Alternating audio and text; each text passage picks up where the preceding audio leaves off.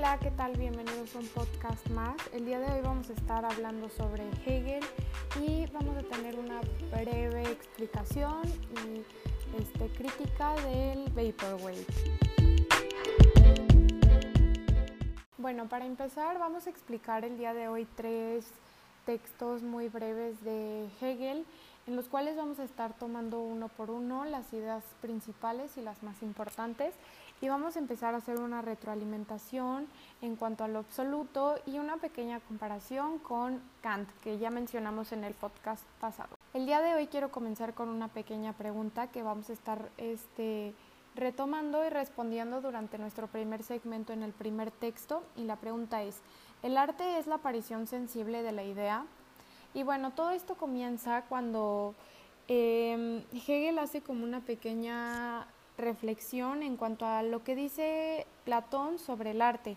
Y cito textualmente que Platón dice, el arte nos lleva a la pura apariencia, pone en peligro el equilibrio del alma y nos tienta a olvidar la verdadera realidad, es decir, lo estable, lo inmutable. Y bueno, pues quiero comenzar con esta pequeña reflexión para partir con lo que más adelante nos dice Hegel. Y pues sí, podríamos decir que el arte se puede tratar meramente de algo este, contemplativo, en algunos casos, claro que sí se puede decir, pero no es una situación en todas, este, en todas las piezas que podamos encontrar que sea algo únicamente de apariencia sino realmente, pues, ¿por qué estamos estudiando la estética? O sea, pues la estética es el estudio de todas estas sensaciones y emociones que nos puede traer el arte. Entonces, ¿cómo nos quedamos en esta idea de que es algo meramente este, de apariencias? Y aquí podemos mencionar algo bien importante que también pues lo dice Kant, que son las facultades mentales, en donde entramos que no nada más es una cosa de apariencia, o sea que mencionamos que las cinco facultades mentales, que son el pensamiento, el razonamiento y la memoria y la imaginación, engloban este, todo el análisis de una obra. De igual manera, podemos hacer una pequeña relación cuando mencionamos este, que el arte es la copia de la copia, cuando Hegel dice, si el arte quiere encontrar su esencia en la imitación, no podrá competir con la naturaleza. Y bueno, ahora podemos venir a entender que el sentido común dice que en el texto nos menciona que la realidad es todo lo que vemos, tocamos y oímos. Y aquí me parece importante mencionar que si mencionamos esto en la actualidad, oye, pues vivimos una falsedad día con día. Podríamos mencionarlo ahorita en tiempos de, de confinamiento, que pues vivimos a través de una pantalla todo el tiempo y pues esta es nuestra nueva realidad. Entonces, ¿cómo podemos hacer una búsqueda de la verdad a través de una pantalla este, a kilómetros de una persona que, por ejemplo, podemos conocer en Tinder o una cosa así? O sea, esto es un, algo que, por ejemplo, eh, me puso a pensar mucho en cómo podríamos aplicarlo a nuestro día actual. Vuelvo a comparar con Kant mencionando este, a Hegel primero, en donde dice que el arte tiene como función liberarnos de la aparición sensible. Y aquí podemos hacer una comparación con, eh, con Kant cuando menciona su teoría del gusto y todo esto que engloba dentro de, de, la teoría. Y bueno, más adelante en el texto nos encontramos con que Hegel habla del arte como la aparición sensible de la idea y pues si seguimos comparando con Platón, sabemos que las ideas están en un mundo y, el mundo sensible es otro totalmente diferente. Podemos mencionar igualmente que Kant eh, menciona que el arte es una finalidad sin fin y no tiene que haber placer de por medio en el arte. Hegel menciona algo que me intrigó mucho, eh, que es la incapacidad de la conciencia inmediata cuando menciona que la obra de arte se resiste a toda interpretación que, que parta de la sensibilidad. Y pues, ¿a qué se debe esto? Dentro de la estética de Hegel vamos a encontrar un primer elemento sensible que va a ser la conciencia.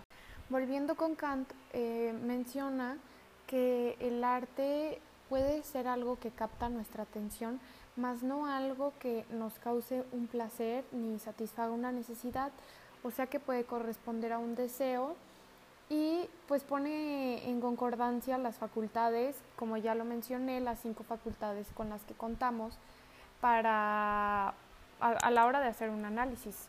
Cuando el arte tiene lugar a la superación de lo sensible inmediatamente, se puede comparar entre dos puntos en donde arriba encontramos la sensibilidad inmediata y por debajo está el pensamiento. Una vez entendiendo que la realidad sensible no es la verdadera realidad, pues al superar la realidad sensible se eleva y pues la apariencia nos ofrece superar la realidad inmediata. Y Hegel menciona que la apariencia del arte tiene la ventaja de que es una apariencia que se supera a sí misma e indica algo espiritual que debe aparecer a través de ella. Pues la apariencia tiene que em, hacer algo distinto de ella misma. Hegel menciona que la apariencia tiene que ser transparente y a través de ella podemos ver que eh, no es ella misma.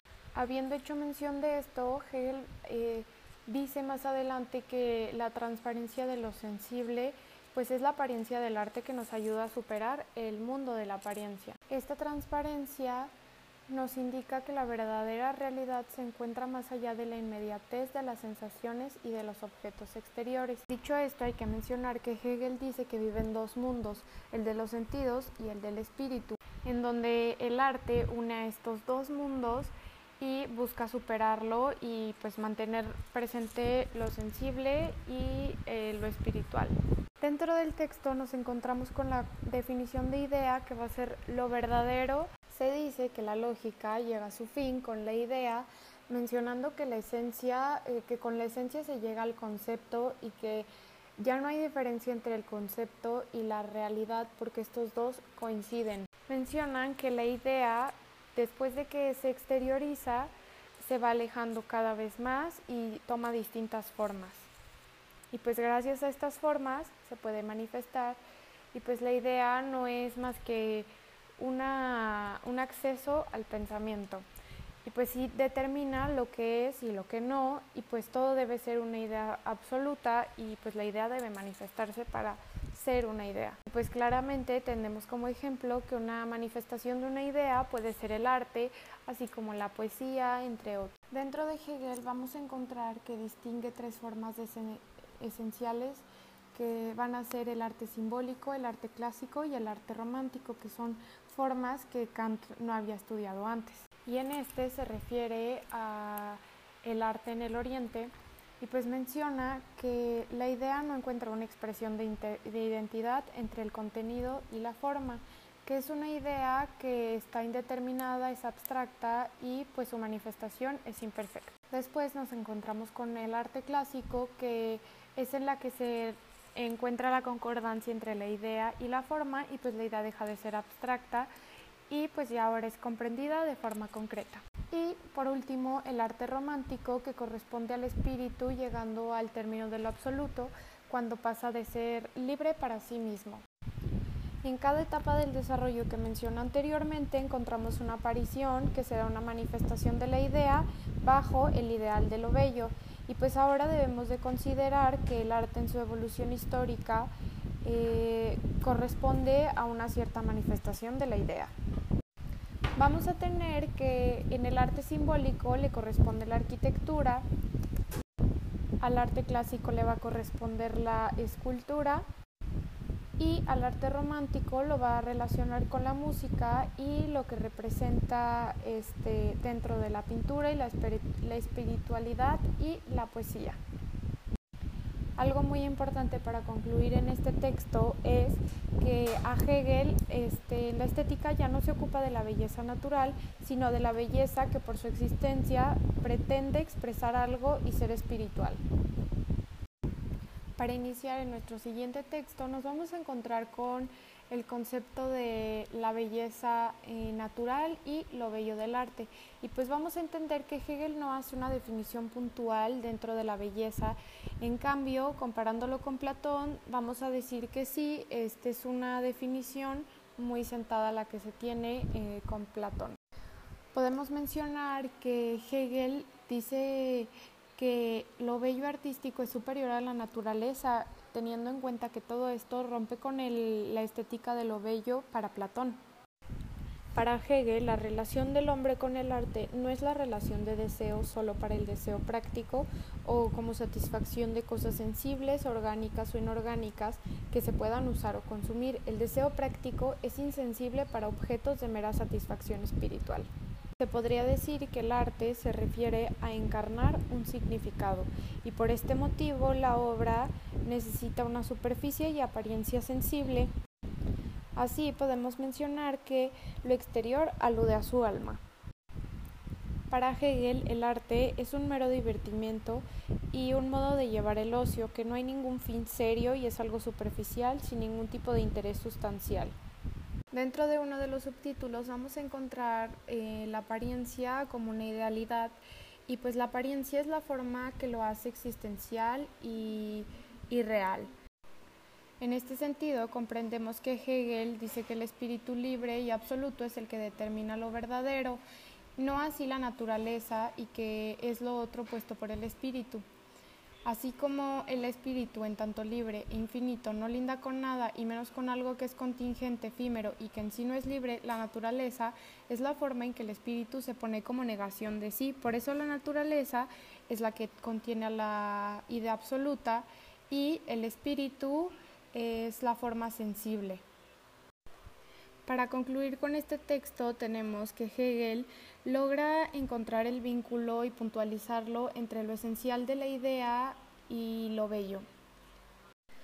Como concepto absoluto, este vínculo se vuelve esencial porque la idea de lo bello del arte debe superar la inmediatez de su realidad finita y debe elevar su existencia material a la apariencia y que es el ámbito de la verdad del concepto. Entonces, poniéndolo por puntos, tenemos que primero va a haber un contenido, segundo tendremos la expresión, la apariencia y la realidad del contenido que mencioné anteriormente, y por último y tercer lugar, la particularidad de lo exterior que representa lo interno. La figura que representa lo bello y el objeto que particulariza la idea no solo tiene unidad ideal, sino que debe tener unidad real y realidad autónoma, que esto se refiere a la vitalidad existiendo de la idea. Concluimos con que el arte despierta el juicio de los individuos y presenta una intuición de pensamientos para reflexionar y confrontar y de esta manera ubicarse en donde el individuo pueda formarse para cultivarse y pues esta actividad tiene que ser una realización para el otro y para el público. Y para concluir con nuestro último texto sobre Hegel, encontraremos este, a Hegel y el fin de la arquitectura en el que menciona el fin del arte como su muerte. Como ya se había mencionado en un texto anterior, Hegel clasifica al arte este, en un sistema en donde pone a la arquitectura como la expresión inferior y la poesía como la más elevada. Pues mientras va perdiendo soporte material, más elevado será su valor. Y se preguntarán por qué Hegel eh, concibe a la arquitectura como el primer arte de todos. Este, pues lo hace por dos razones, porque tiene una esencia y porque tiene la tarea de delimitar y circunscribir un espacio no natural. Entonces permite la reunión entre los hombres y el culto a lo divino. Por muy simple, pues este es una relación lógica y material en donde pues sin esta no tendría sentido y la actividad no podría realizarse.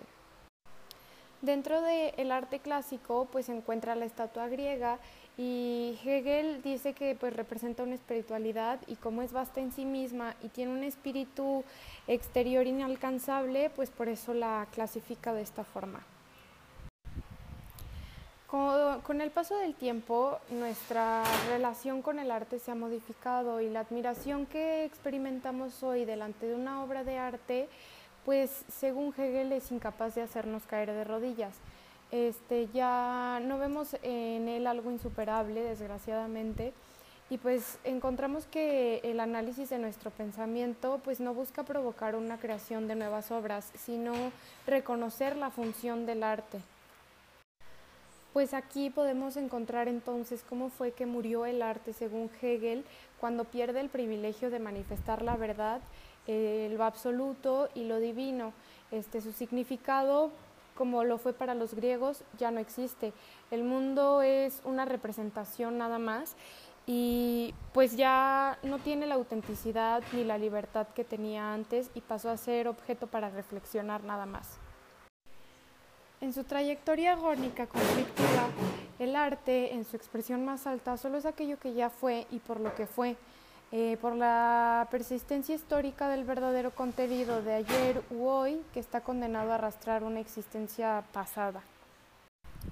Hegel encuentra la relación con la muerte del arte cuando ve las transformaciones de las relaciones humanas, los cambios que se vienen dentro del capitalismo industrial y pues el carácter prosaico del mundo actual en donde el interés pues va hacia la ciencia y el pensamiento reflexivo en general, en donde la burguesía y la vida política, eh, jurídica y moral pues están limitadas a las posibilidades de creación del ideal, en donde se rompe el arte natural que veíamos al principio. Hegel se refiere a que el arte no busca más que representar lo divino, la verdad, y ha dejado de ser así, y por eso es que le da fin al arte. Para Hegel, la modernidad viene acompañada del fin del arte, y pues cito, el arte es y sigue siendo para nosotros en todos estos aspectos algo del pasado.